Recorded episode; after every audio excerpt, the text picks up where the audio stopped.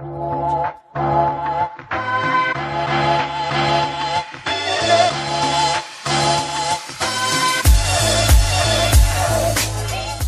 bienvenidas y bienvenidos un día más al podcast de maquillaje profesional.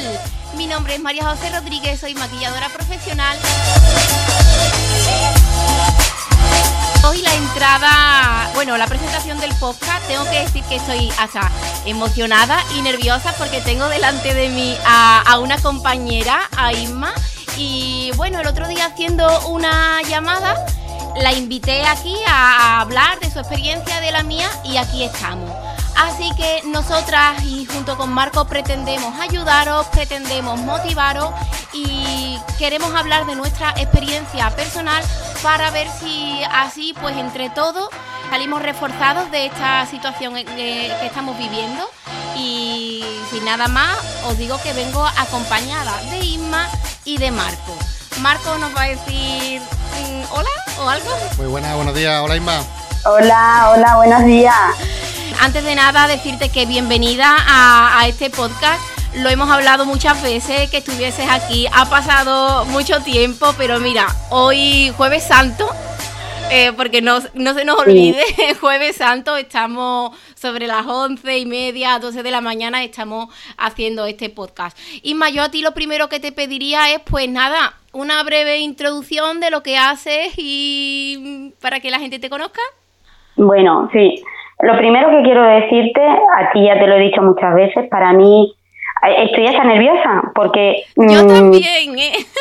para mí fue un antes y un después de encontrarte por casualidades de la vida y, bueno y después de hacer el curso seguimos mm, teniendo contacto y eh, en mi caso por ejemplo no mm, no quiero no quiero perderlo porque para mí tú has sido un cambio y entonces, eh, como ha sido para mejor, te admiro como profesional, te admiro como persona, me encanta tu familia y tu filosofía de vida. Entonces, necesito en estos momentos, además, mm, eso que estamos hablando, ¿no? En estos momentos tan duros, de rodearme de gente que, que realmente saque, aunque me duela, mm, cosas que saquen cosas buenas de mí y, y tú mm, haces eso. Entonces para mí es un, es un honor, de verdad. Yo es mi primer podcast. Espero contigo me inicie en la, en la profesión del maquillaje. Espero también iniciarme en eso. Eh, y yo siempre aprendiendo de ti. Entonces, mm, es un placer, de verdad, es un placer. Y luego, bueno, mm, yo he sido muchas cosas en la vida, tengo 47 años, he pasado por montañas, a veces he estado muy arriba y, a veces he estado en un pozo, en un pozo en el que solo se veía oscuridad. Mm, me quedo sin palabras. me quedo un poco sin palabras. Espera que nos emocionamos. Mm, a ver, yo em, siempre digo que mm, eh, en la vida todo es aprendizaje. Todo. Es verdad que se aprende mucho más de, los momentos duros, muchísimo más, porque cuando estás en los momentos felices como que pasas de puntilla. Eh, te afectan muy pocas cosas, pierdes la realidad de el, el sentido de la realidad lo pierdes porque tú estás viviendo una realidad que, eh, que, no es la, la del 90% de, de los seres humanos. Pero mm, es cíclico todo, ¿no? Y yo me di cuenta incluso con las niñas, ¿no? Todo es cíclico. Hay un ciclo de la vida en el que tienes que aprender un ciclo de la vida en el que la recompensa de ese aprendizaje te mantiene un poquito estable y luego vuelves a aprender y luego vuelves a disfrutar. En mi caso, por ejemplo, mi vida ha sido así. Yo he sido directora de calidad de una eh, empresa de 200 y pico trabajadores y yo me, yo me he planteado, eh, bueno, mm, después de muchos años trabajando de eso, me he visto en la necesidad de reciclarme a otra cosa muy distinta que no tenía nada que ver con lo que yo hacía, pero empezando desde cero como si tuviera 18 años, teniendo 40. Entonces, es verdad que la experiencia eh, y lo vivido mm, te, mm, te hacen ser muy cauta, pero um, hay que hacerlo, hay que empezar, hay que mm, despojarse de todos los prejuicios, de todo lo aprendido, de, de todo lo que tú considerabas que tú eras tan importante, tan un sueldazo, un pedazo de horario, una empresa muy buena del sector médico, o sea, ¿quién iba a pensar que aquello se iba a ir a... ¿no? Y bueno, y aquí estoy, aprendiendo cada día. Ahora me dedico a trabajar aparatología estética avanzada, soy técnico y voy por centros estéticos y peluquerías, centros de medicina estética y me dedico a, realizar trabajos técnicos con aparatología estética. Pero bueno, sigo en la búsqueda, ¿eh? Yo sigo en la búsqueda de algo que realmente me haga feliz. Necesito trabajar para mantener mi casa, pero eh, no es fácil, está siendo bastante duro. Y, bueno, no, no, no quiero, no sé, quiero que, que mm, yo cuando escucho tu podcast te veo tan, tan transparente siempre, no tienes miedo nunca de que te pongan la etiqueta, sino tengo. no, no tienes miedo. O sea, lo dices, no, lo compartes. Eh, eh, una de las cosas que me llamaba la atención de ti es que tú compartes tus conocimientos sin miedo a. Y yo siempre, yo tengo la o sea, tengo el prejuicio. A ver, en mi caso, por ejemplo, no es que yo lo haga, pero sí que tengo el prejuicio de estar con gente que no comparte porque tienen el miedo de ser superados. Y en tu caso me sorprendió que desde el principio todo lo que tú sabes lo expones y con naturalidad y con transparencia y entonces eh, hay cosas que todavía yo me sorprendo de que me sorprendo. sí, porque mm, es que topa con mucha gente, pero y luego luego es verdad que mm, hablando contigo, ¿no? Leyéndote a ti también de lo que escribes, de eh, yo es verdad que no estamos en contacto diario, pero yo te sigo mucho, sigo tus publicaciones, sigo tu web, eh, tus artículos, tus podcasts. Eh, entonces intento indagar en aquello en lo que tú estás ahora leyendo, intento indagar porque sé que algo bueno voy a sacar. Es de pues, cosas que Pues si quieres, eh, no hace falta que indagues. Tú me escribes, y más, tú sabes que yo con el WhatsApp soy fatal, pero tú me escribes que yo mm, te tengo presente y te digo, esto estoy haciendo, esto estoy leyendo. En este tiempo estoy dedicándole mucho tiempo al piano, ¿eh? Ah. Estoy con el piano, piano, piano, con la aplicación, las partituras, y eso es lo que estoy haciendo. Eres artística total, ¿eh? Es que tienes un área artístico ahí desarrolladísimo. Lo mismo que, muñecas, que el piano, que que Muy humilde. Bueno, eh, realmente eh, estamos aquí, Isma, haciendo este podcast porque, bueno, hacíamos el otro día una videollamada y, y teníamos, a mi parecer, sé que al tuyo también, una conversación bastante profunda con un golpe de realidad eh, por la situación que estamos viviendo, cómo nos encontramos en nuestros trabajos, cómo esto nos está afectando a nuestra familia, a nuestras emociones, a nuestra economía, a muchas cosas. Y yo me quedé eh, bueno, estábamos hablando de empresas, de ser emprendedor, de dar el salto autónomo, eh, estos miedos que nos pueden invadir y demás. Y yo me quedé con una frase que por aquí está por mi escritorio mm, todavía, eh, que dijiste que es que no hay cultura emprendedora. Al decir eso, automáticamente me lo apunté y después te dije, vamos a hacer un podcast, vamos a tocar este tema porque mm, me parece, mm, esa frase me parece muy acertada porque en estos momentos eh, de crisis, coronavirus, como queráis decirlo, eh, creo que son muchas personas, mucha gente las que van a experimentar un cambio profesional y puede ser que muchas de las personas piensen que, bueno, que a lo mejor eh, tomar las riendas de su propio trabajo puede ser una buena opción. Entre esas personas creo que te encuentras tú, no sé, pregunto. Bueno, siempre está ahí, ¿eh? Siempre, está, ahí. Yo, ya, yo ya he sido eh, eh, eh, autónoma durante tres años. He sido autónoma. la experiencia es dura. En este país ser autónomo está muy poco valorado. es un sacrificio muy grande. Bueno, a la vista, perdona que te corte, a la vista está tan poco valorado que nada más hay que ver los hachazos que estamos recibiendo por parte del gobierno. Sí, sí.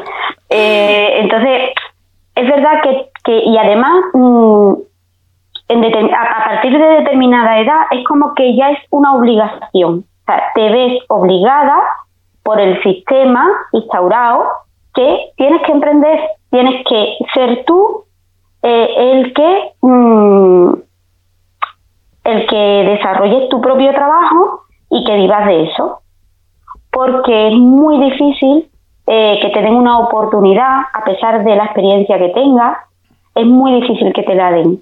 Yo, eh, yo lo que pedía era darme la oportunidad, si me, si me conocéis y me veis trabajar, mm, os vais a dar cuenta que, que, no vais, o sea, que, que, vais, que, tiene, que tenéis un activo conmigo.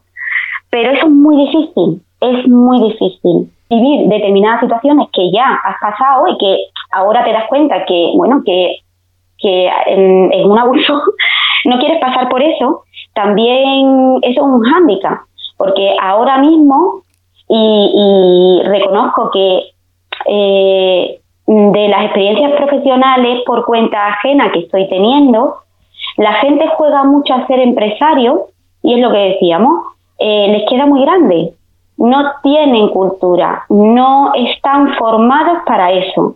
Eh, tienen una profesión, mm, vamos a poner estética, ¿no? que es el caso que yo conozco de los últimos años, y bueno, tienen un, título de técnico estético y hacen su trabajo estético y de repente eh, deciden tener trabajadores a su cargo, pero no tienen la formación, no tienen eh, los conocimientos para mm, tener personas a su cargo. No todo vale.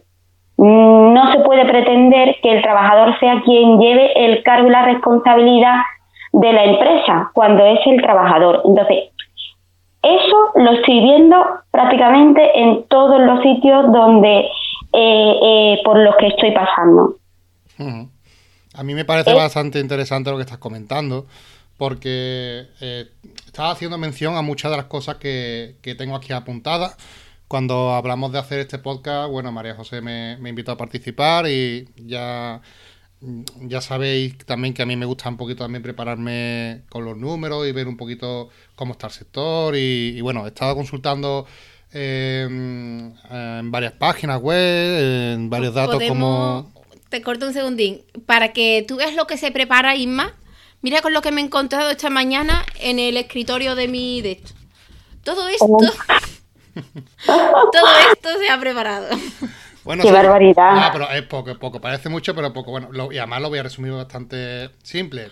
Eh, lo que quería hacer es, bueno, he cogido estos datos y de, muchas páginas web de referencia, del, INE, que es el, Instituto Nacional de Estadística, donde saco muchísimos datos. Además es una página web que solemos recomendar en nuestros cursos, porque eh, se puede sacar información súper valiosa de ahí, del INE. El INE es una página que muchas veces no lo conocemos, es, nacional, y tiene muchas estadísticas sobre muchas cosas, sobre el consumo de la gente, las empresas, eh, por así decirlo, España en números. Y muchas veces eso, e incluso para un sector o una, a una empresa, pueden ser también oportunidades. Así que es una página totalmente recomendable.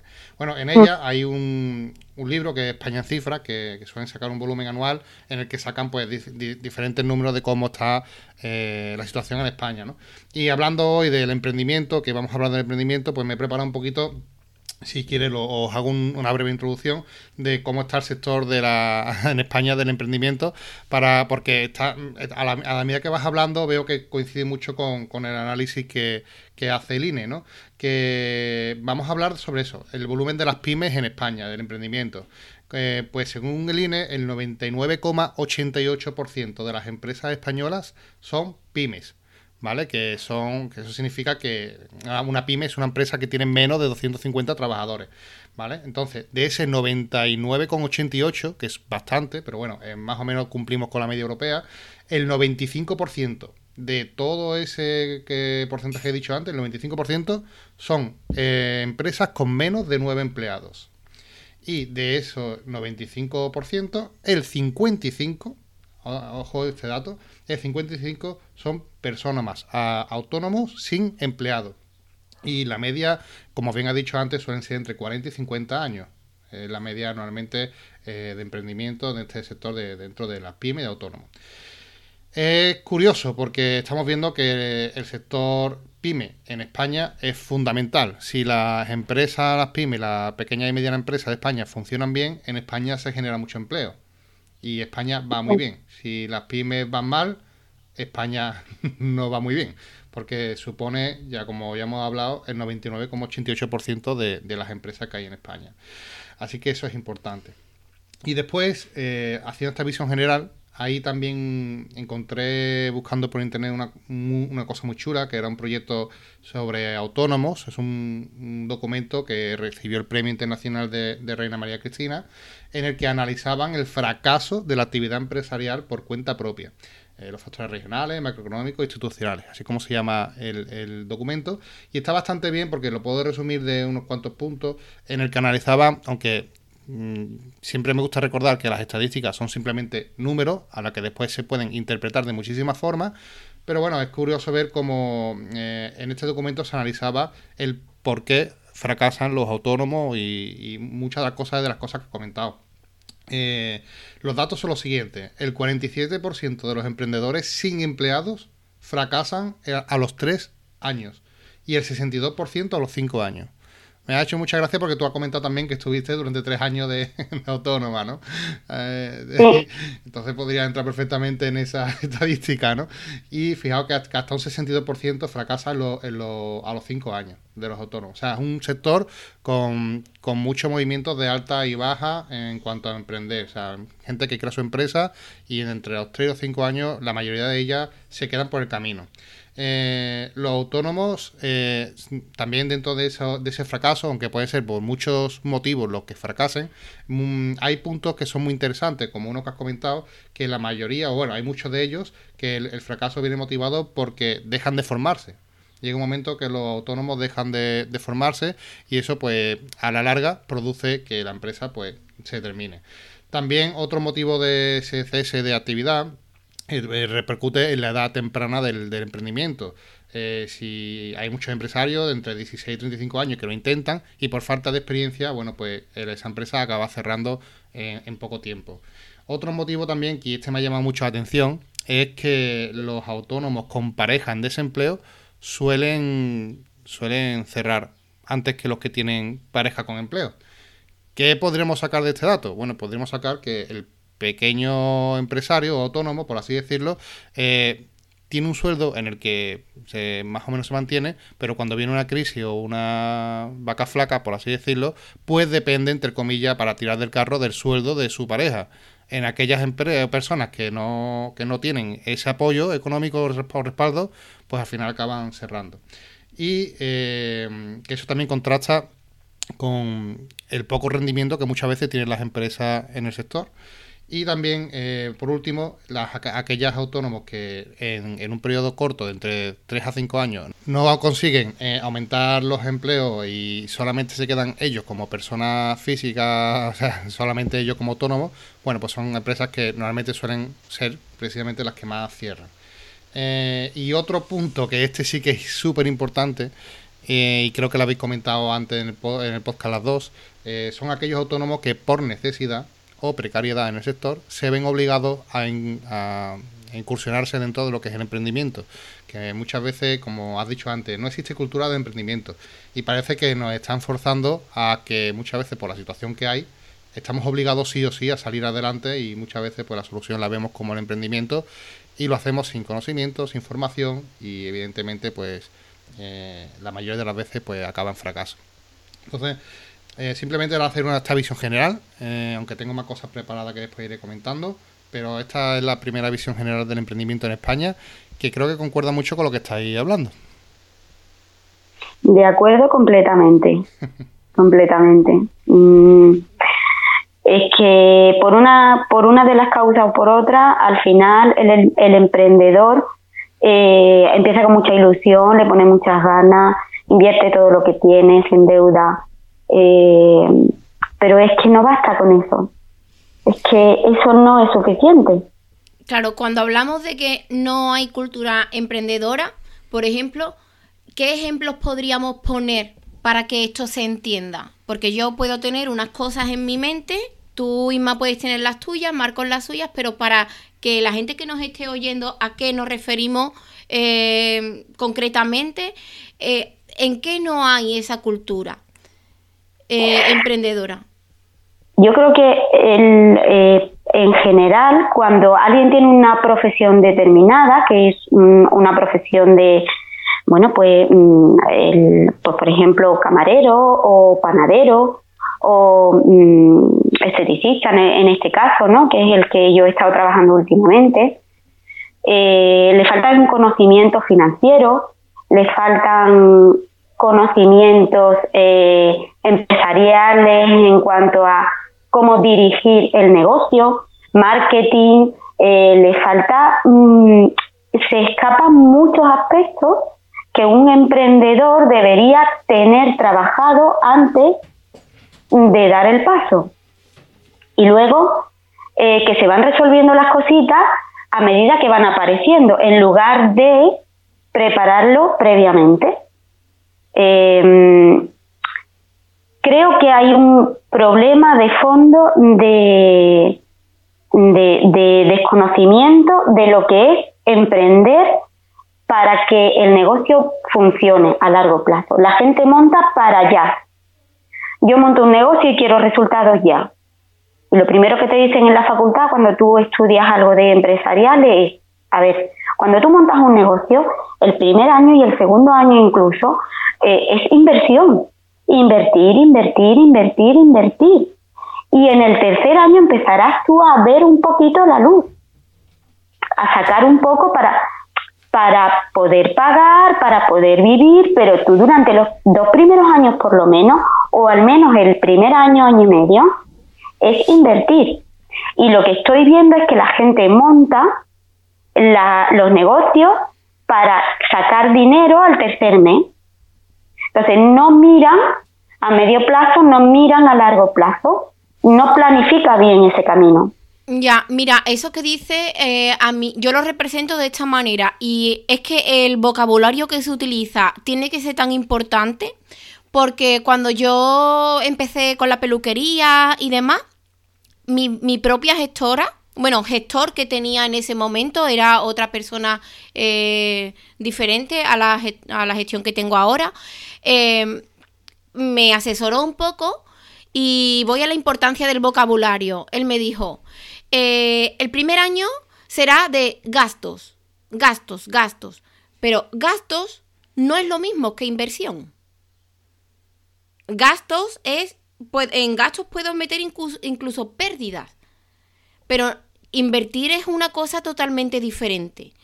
Entonces, eh, ese vocabulario de, bueno, los primeros tres, cuatro meses, primer año, pueden ser gastos. Es muy importante que eh, diferenciemos eso de lo que es gastar a lo que es invertir.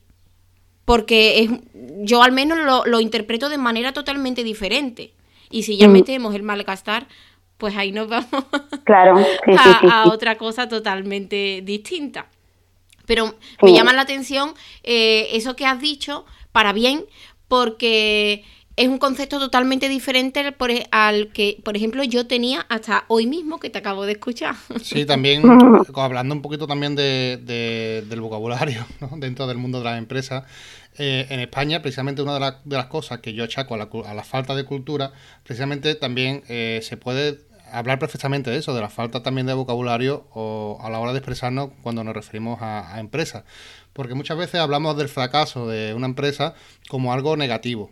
Y ya viendo los números que he comentado anteriormente, tenemos que, asumir que una empresa está destinada, entre comillas, al fracaso. Tenemos que asumir que es una posibilidad. Y eso no debe ser algo malo, mm, eh, sino pensar, o sea, creo que ahí va el, concepto de cultura, ¿no? De, emprendimiento. Por ejemplo, en, países como Estados Unidos está tan asumido esto que si fracasas no pasa nada, te levantas y otra vez para, para adelante, ¿no? O sea, eh, sacamos un aprendizaje de la caída y nos levantamos con más fuerza.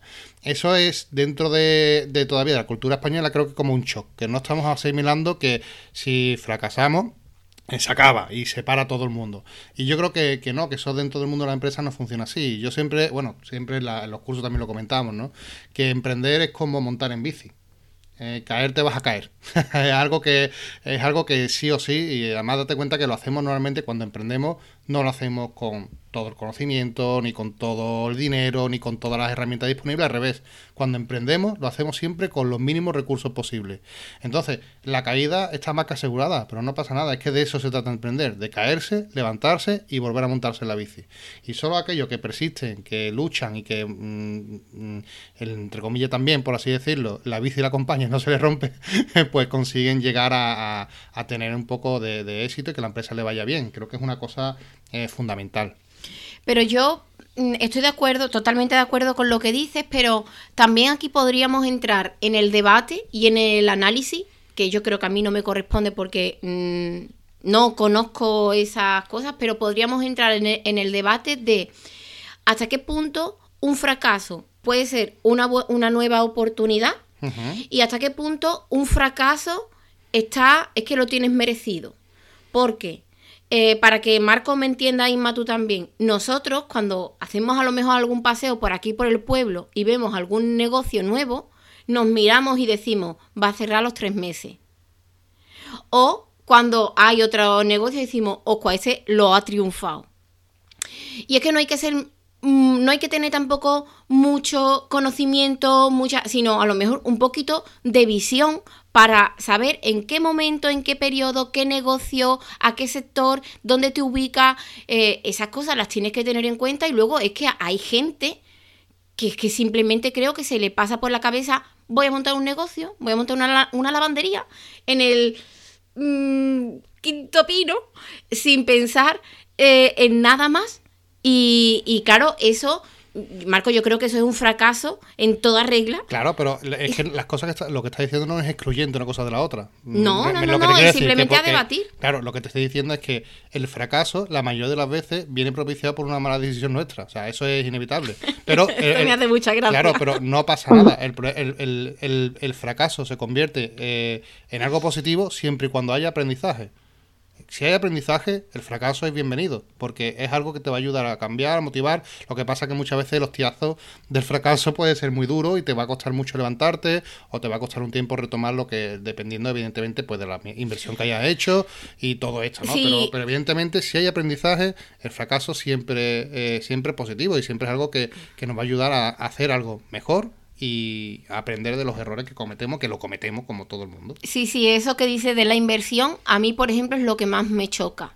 Porque eh, un fracaso eh, de algún compañero al, que, en el que eh, la inversión económica haya sido pues comedida, dices tú, bueno, pero es que también ves casos, y eso aquí en Araal lo vemos mucho, es que dicen, madre mía, ha hecho una inversión Grandísima. Grandísima, muy, muy, muy por encima de las posibilidades de esas personas y luego recuperarse y sacar algo positivo de eso es muy difícil. Pero date cuenta que eso a día de hoy y gracias a la nueva tecnología, cada vez el número de personas que hacen ese tipo de cosas ya se va reduciendo. Marco, yo no lo sé, yo me sí, no, sí, te voy a explicar por qué. Porque eh, evidentemente la, ahora mismo abrir una empresa, por así decirlo, se está democratizando mucho y cada vez es, más accesible gracias a Internet. Hoy día cualquier persona con una página web y una idea puede montar una empresa por 60 o 70 euros al año, ¿no? Entonces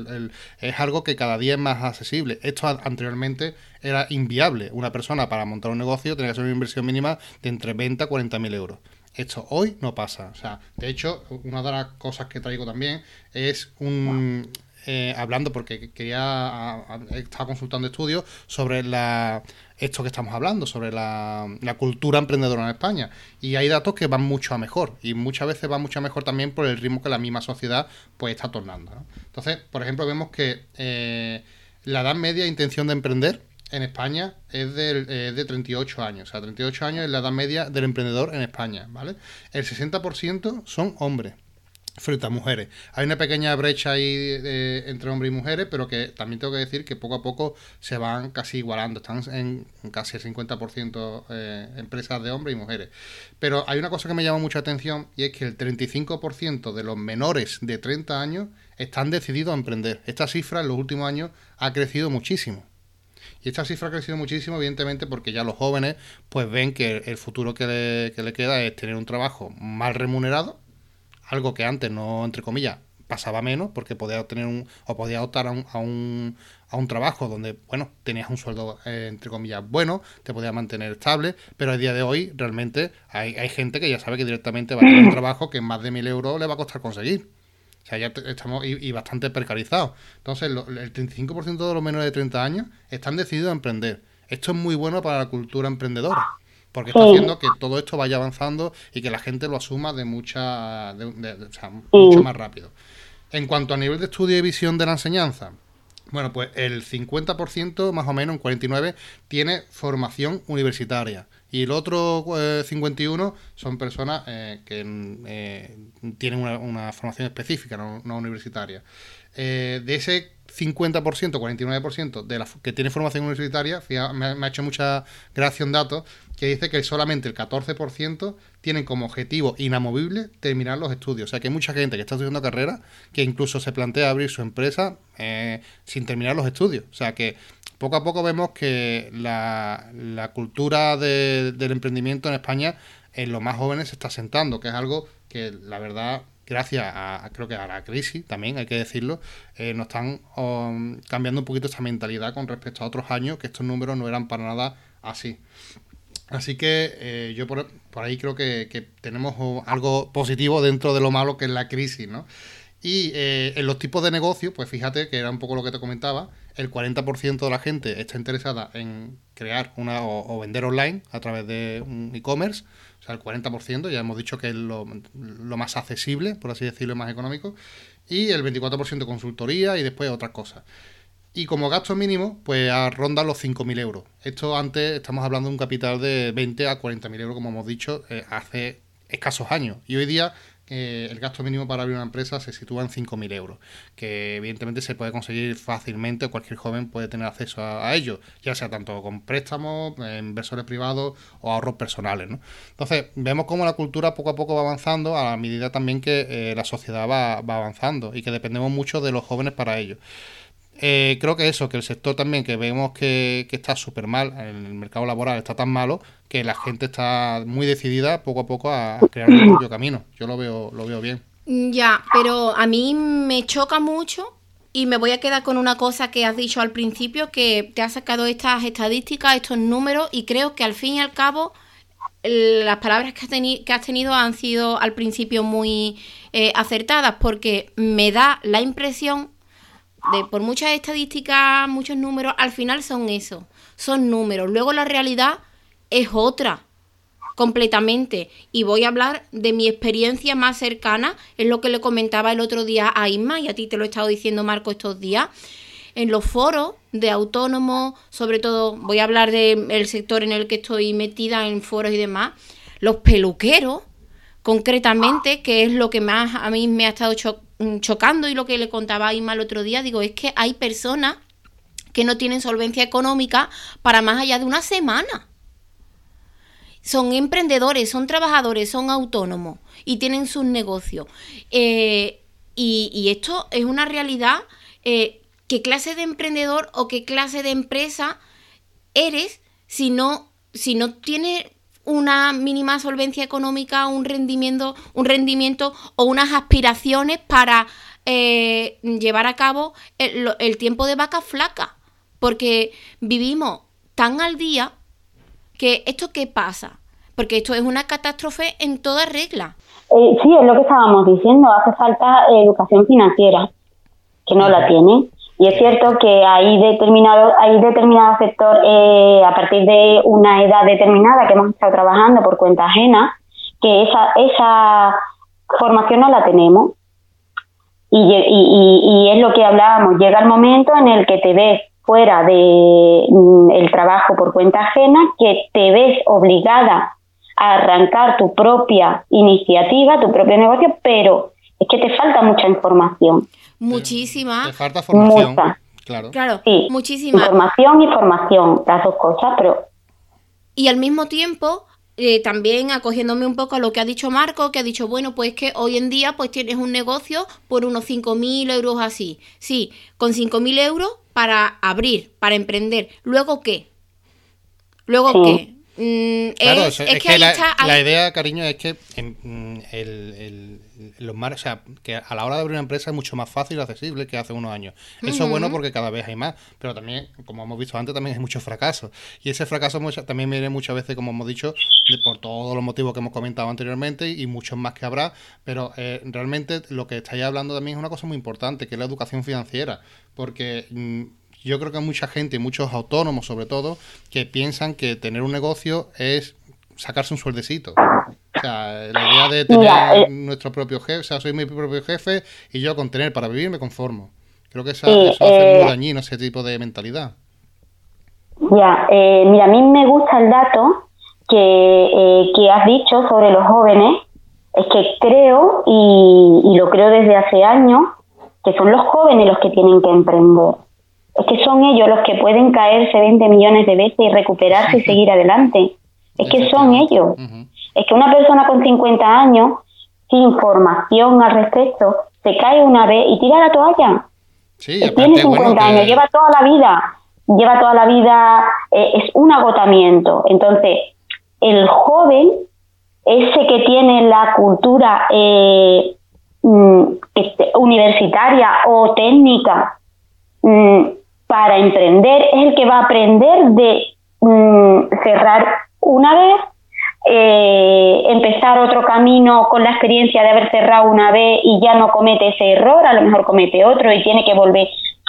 Y, tenemos, mm, a mí se me viene a la cabeza los grandes multimillonarios del mundo eh, que cuentan su vida. A mí me gusta mucho leer biografía y, y bueno, no hay ninguno, ninguno que haya empezado un negocio o un proyecto que no se haya caído 50 veces.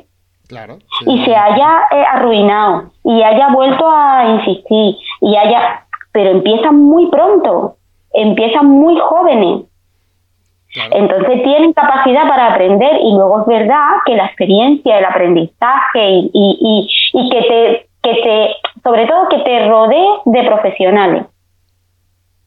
Es muy importante. Y que aprendas de aquellos que han tenido éxito. Es muy, muy importante. Eso es fundamental.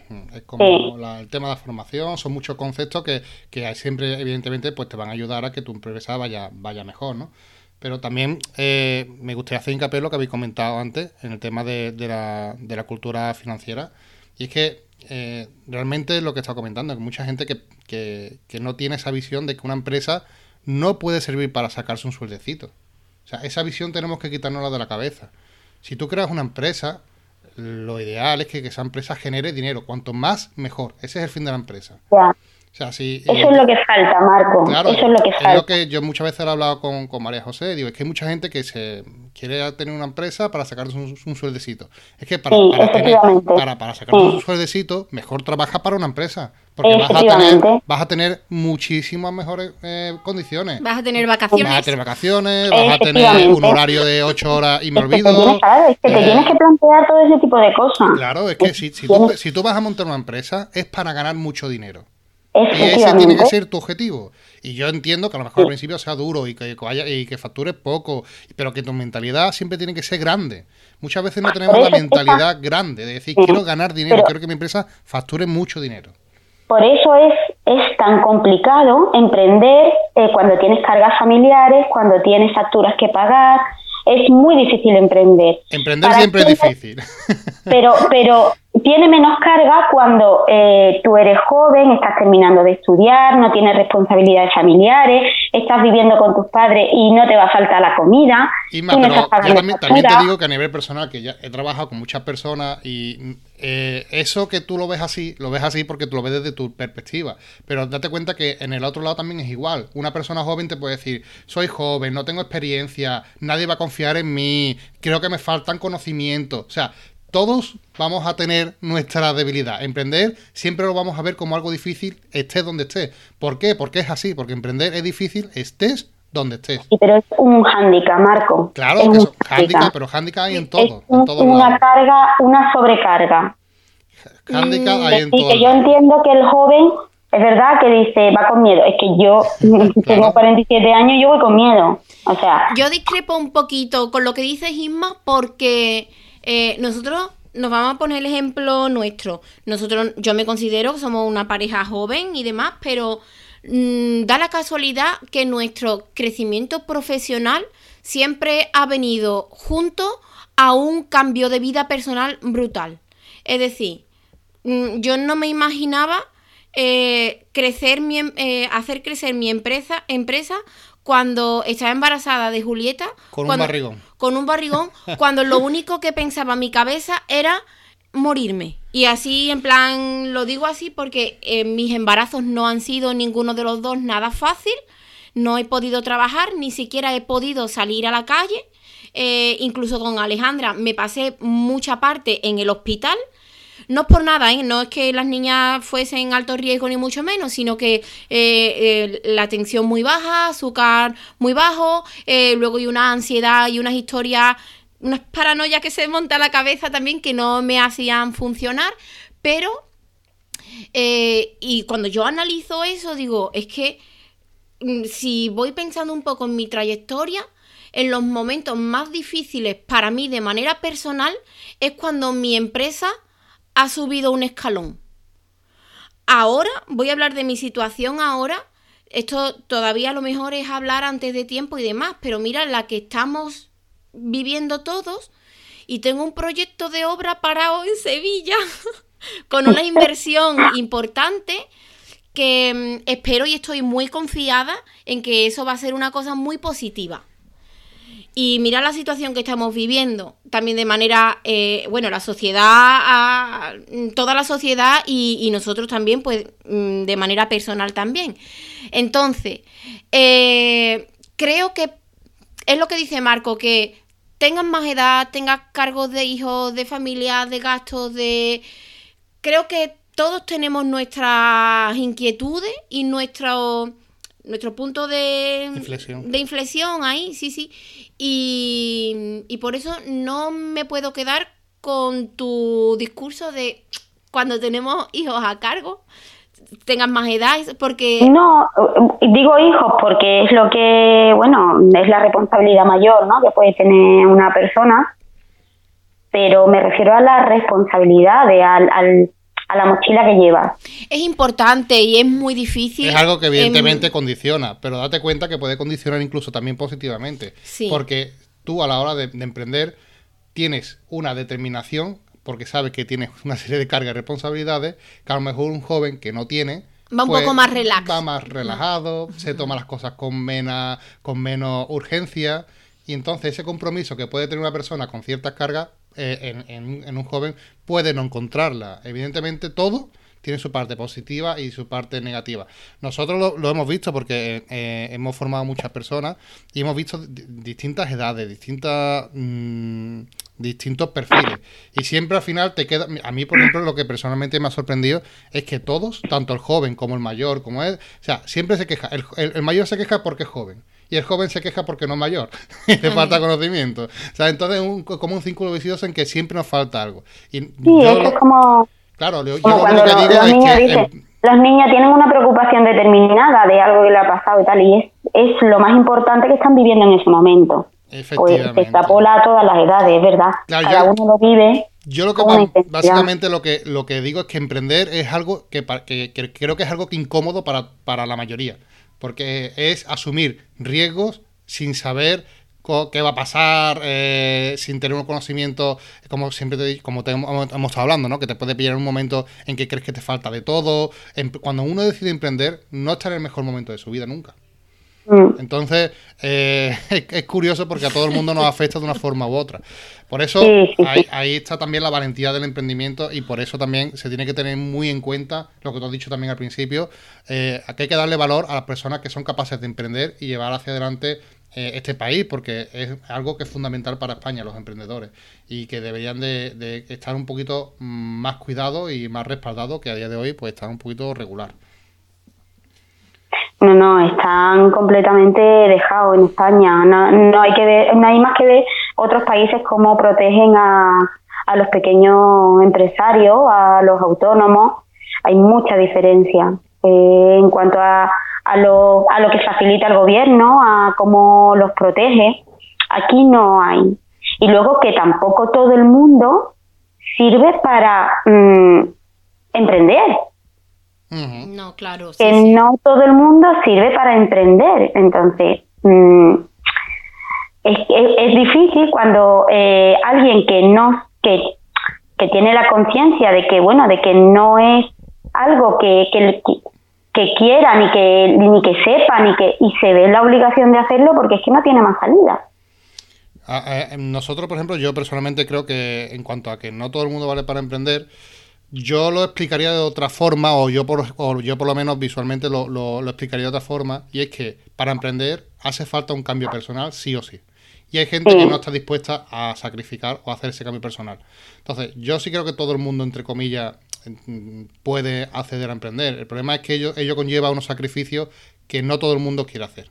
Eso, eh, eso sí. Bueno, y una, una apertura de mente y una educación y una. Es que es complicado. Eh. Claro, es que no, o sea, no todo el mundo tiene esa capacidad, no todo el mundo eh, tiene esa visión, no es que estamos exigiéndole mm, a personas que no llegan a, eso por sus circunstancias personales, por lo que han vivido, y, y, no, es que si no, si fuera fácil lo tenemos claro, todo el mundo emprendería, porque nadie quiere trabajar para otro pudiendo ganar mucho más. Claro, a mí, a mí sí que también me gustaría dejar también un mensaje positivo, ¿no? Porque parece que, que emprender sea como un camino imposible y, no es así para nada. Y también decir que, hombre, que estamos, eh, nosotros, por ejemplo, o el tema, ustedes, que no que soy maquilladora o que trabajáis en el mundo del sector de la belleza, comentar también que es un sector en alza, un sector muy positivo, un sector que genera 7.000 millones de euros anuales. Mm, sí, mm, sé que te has preparado ese, ahora última hora Marco se ha preparado ese apartadito para hablar concretamente del, sector, de la belleza, de la cosmética y demás, y es una de las apuestas, yo hablo ahora ya de manera personal, eh, es una de las apuestas eh, mías personales, eh, pensando un poco, digo, creo que, que el maquillaje está en un momento muy dulce. Es decir, eh, mucha gente se quiere formar en maquillaje, trabajar en tiendas, dedicarse al sector de la belleza. Y hasta ahora, hasta el día de hoy, mm, creo que, ha sido así, pero si Isma puede ser que sí, y Marco tú no lo sé, pero no sé si habéis escuchado los podcasts míos últimos en los que realmente ahora, a día de hoy, esos números no sé qué, mm, qué tanto van a estar pegados a la realidad, porque esto que nos está pasando, esta crisis que estamos viviendo, yo no creo que el, el sector cosmético y del maquillaje y demás vaya a salir muy reforzado de ahí. Lo dudo porque eh, siendo incluso un poquito tonta teniendo eso, estos pensamientos, eh, ¿qué crecimiento saca la población, la humanidad, si seguimos consumiendo de esa manera? Y yo, yo espero que la gente piense, recapacite. Yo misma lo estoy haciendo y yo misma, como decía en los podcasts, tengo que darle una vuelta de hoja a mi trabajo porque hay mucho por mejorar. Puedo acercarme eh, o, tengo, porque digo puedo acercarme, pero ni siquiera lo sé, pero sé que tengo que acercarme a un lado más humano, un, lado... Eh, más social. sí, sí, sí. Mm, tengo mucha información en la cabeza porque ya os digo que estoy pensando mucho, pero yo creo que el sector mm, de la cosmética, de la belleza, de la formación en maquillaje, las maquilladoras, yo creo que vienen momentos difíciles porque eh, creo que la población va a tener otras otras prioridades. Prioridades, Yo misma, claro, yo misma, lo primero que he hecho cuando he visto este estado de alarma y en el que nos encontramos ha sido hablar con Marco y decir, fuera gastos. Y me apetecería comprarme la última colección de NARS que ha publicado hace dos semanas. O me apetecería, pero ¿estaría bien por mi parte, sabiendo que económicamente no sabemos por dónde va, nos va a llevar esto, siendo responsable de mi propia empresa? Así hay mucha gente, muchas personas, y es que yo estoy segura, no me gusta decirlo, pero.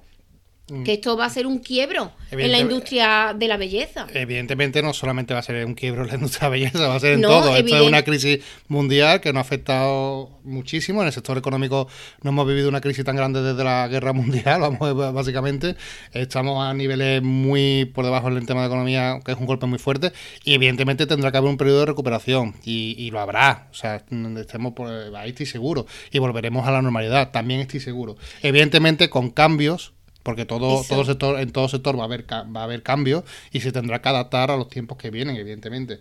Pero más que nada quería comentar, quería dejar ese mensaje positivo de que estamos trabajando en un sector donde realmente está en el alza, que es algo bueno. Estamos hablando de que en España, por ejemplo, somos el segundo exportador mundial en el tema de perfumería y, cosméticos que España es un país fuerte en esto, ¿vale? Eh, es, un, es, un, sector que genera 35.000 empleos y 250.000 de forma indirecta el consumo medio, que ahí, por ejemplo, puede variar, este año seguro va a variar mucho y en los futuros también, pero hemos llegado a unos gastos anuales de que cada persona se gasta 150 euros de media anualmente. Eh, aunque tú te gastes más. pero, bueno, ya, ya, va compensando lo de los demás. Y que normalmente usamos, eh, una persona suele usar entre 28 productos de estos que tenemos por casa, ya sea para el pelo, maquillaje, todo. 28 productos eh, al año, perdón, eso es lo que compramos al año, una media de 28 productos al año, y utilizamos a diario entre 6 y 8 productos al día, de cosméticos, de, bueno, pelo, todo, es lo que, lo que abarca tanto la perfumería como la, cosmética, ¿no? O sea, quiero decir que es un un, sector que está en auge, ha crecido el maquillaje en concreto un 5% y que creo que hay negocio, que, hay claro, que hay negocio, que hay que la gente vea que es un sector donde estamos creciendo y donde seguramente volvamos a crecer porque eh, cada vez nos cuidamos más a nosotros mismos, el, el, tema de la piel, por ejemplo, uno de los de los, de, los apartados que más ha crecido, el cuidado de la piel. Y creo que hay una cultura más de, de cuidarse a sí mismo y de esto que, hace otros años eh, con otro tipo de perfil de, sociedad no lo había. Y esto es bueno porque eso significa también que hay más negocios para repartir dentro de toda esta industria. Y yo creo que, que hay negocio, que lo va a haber y que evidentemente tras una reconversión pues tendremos que unos números en los que emprender quiero que sea también que se entienda que, que, hay mucho negocio y que emprender es una opción y mm, seguramente haya mucho negocio todavía por descubrir que me van a merecer mucho la pena. Sí, yo creo que es cuestión de que se pierda el miedo otra vez. Ahora la gente va a esperar un poquito para hacer gasto, que es lo que estábamos diciendo. Eh, la gente va a no gastar por miedo a lo que ha pasado. hasta que ese miedo vaya desapareciendo, y se vuelva a reactivar un poquito, que la gente se empieza a dar capricho, porque al fin y al cabo, no lo olvidemos, esto no se necesita para vivir, pero es cierto que la, cada vez hay más cultura de cuidarse, cada vez la gente eh, invierte mucho más en sí mismo, tanto en tema físico como en tema piel, mm, como en belleza en general. La gente quiere envejecer dignamente, dentro de sus posibilidades, cada uno con las posibilidades que tiene, pero es cierto que quieren envejecer bien. Lo que pasa es que ahora tenemos que pasar el, el, bachecito de, mm, espera, que no, lo que tú has dicho, no voy a gastar, no vaya a ser que. Es lo que nos, nos queda ahora, que se volverá a recuperar seguramente. Que en cuanto la economía se reactive, esto va a subir como la espuma, seguramente. Yo tampoco tengo duda, pero es verdad que vienen unos meses un poco regular, porque ahora mismo lo que va a subir es lo social. Sí, vamos a vivir unos meses de reajuste, porque hace falta, evidentemente, pues reajustar todo lo que se ha perdido en tan poco tiempo, y es normal, ¿no? Pero vamos, yo creo que yo soy más positivo en ese aspecto. Creo que una crisis, entre comillas, un poco eh, efímera. Quiero decir mm. que, va a pasar, entre comillas, rápido. Igual que ha venido, igual que ha venido rápido, creo que la recuperación también va a ser rápida, porque también la gente está deseando salir de casa, trabajar, moverse y recuperar la normalidad. Y eso es lo que decíamos, ¿no? hoy tengo un día, tengo un día green, voy a ir y me voy a comprar un pintalabios. o voy a ir y me voy a poner las pestañas. O voy a ir y me voy a pintar las uñas. O, ¿Sabes? Que es una, una cosa que tira mucho, tira mucho de la gente porque proporciona proporciona mm, bienestar, alegría, sí. Sí, es cierto. Yo misma estoy deseando ir a que me hagan algo. Oh, bueno, pues llevamos una horita de podcast, así creo que hemos hablado mucho, muchos temas y demás. Eh, yo quiero terminar con una, hablando sobre una publicación de Instagram que veía ayer o antes de ayer, en el que a mí, como ya estaba diciendo, eh, yo le estoy dando muchas vueltas a la cabeza con qué hacer, cómo me renuevo, cómo me adapto a este cambio.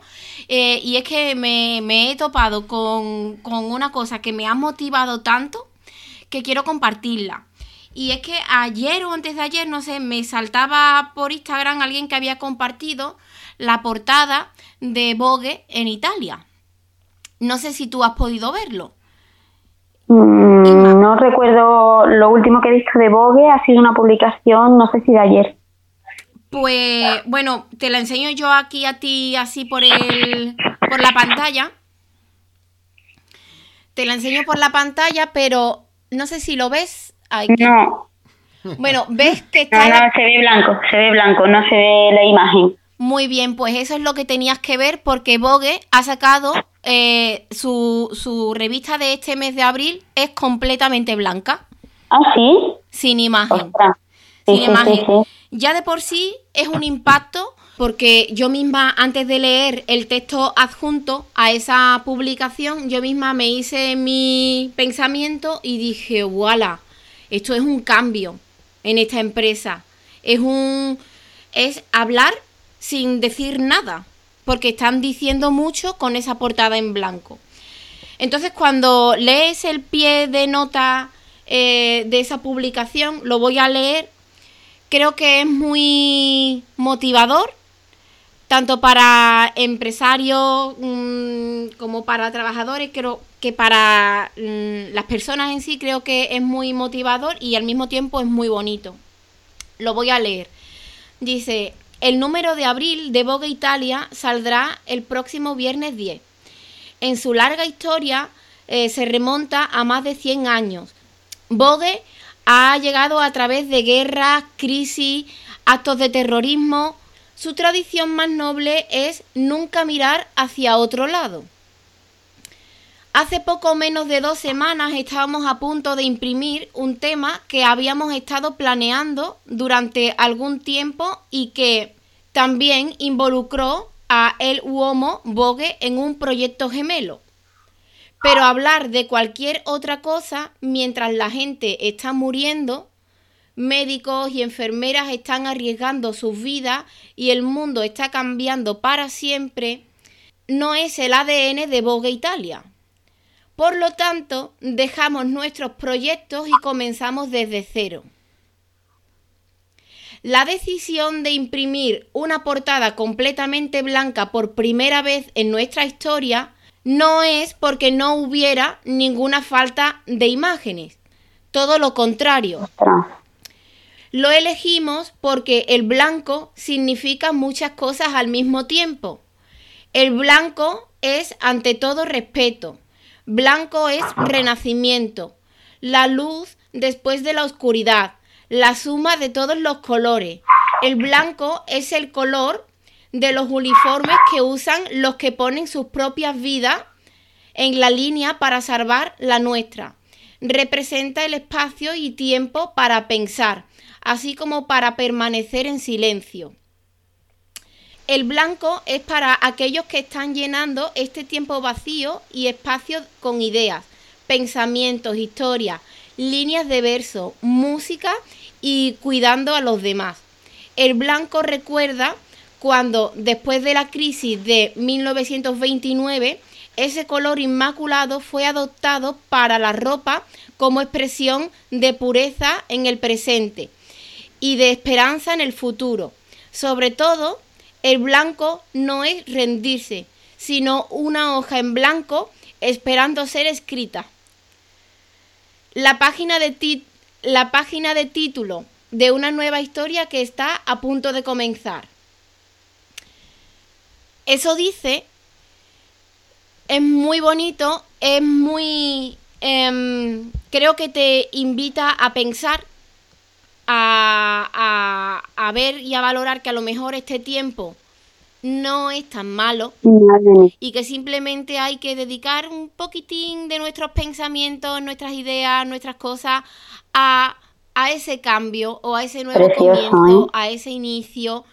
Y esta portada ha llegado en un momento justo para mí y sé que para mucha gente me parece un proyecto muy bonito eh, me, he, dicho a mí misma que no tengo que gastar, pero ayer le decía a Marco, digo, quiero tener ese número, aunque sea en italiano, porque es impactante y creo que, mm, que ellos como empresa creo que de aquí en adelante van a seguir creciendo y es lo que yo espero también por mí y, y por la gente que tengo cerca, por la gente a la que formo, por ti Isma también y no sé, que es que creo que nos queda un camino mm, nuevo. Sí, además me ha hecho muchas gracias que te la he enseñado por el de este y dice, no veo nada, está blanco. Digo, pues eso se trata. Me, parece mm, precioso. Y es verdad, ¿eh? A partir de ahora hay mucha gente que tiene esa página en blanco. Tiene que em, empezar a ver qué va a hacer con su vida y si algo bueno vamos a sacar de esto es que todo el mundo tiene tiempo para pensar, que muchas veces nos rodeamos de tanto ruido para no dejar a la mente pensar, pero hay que pensar.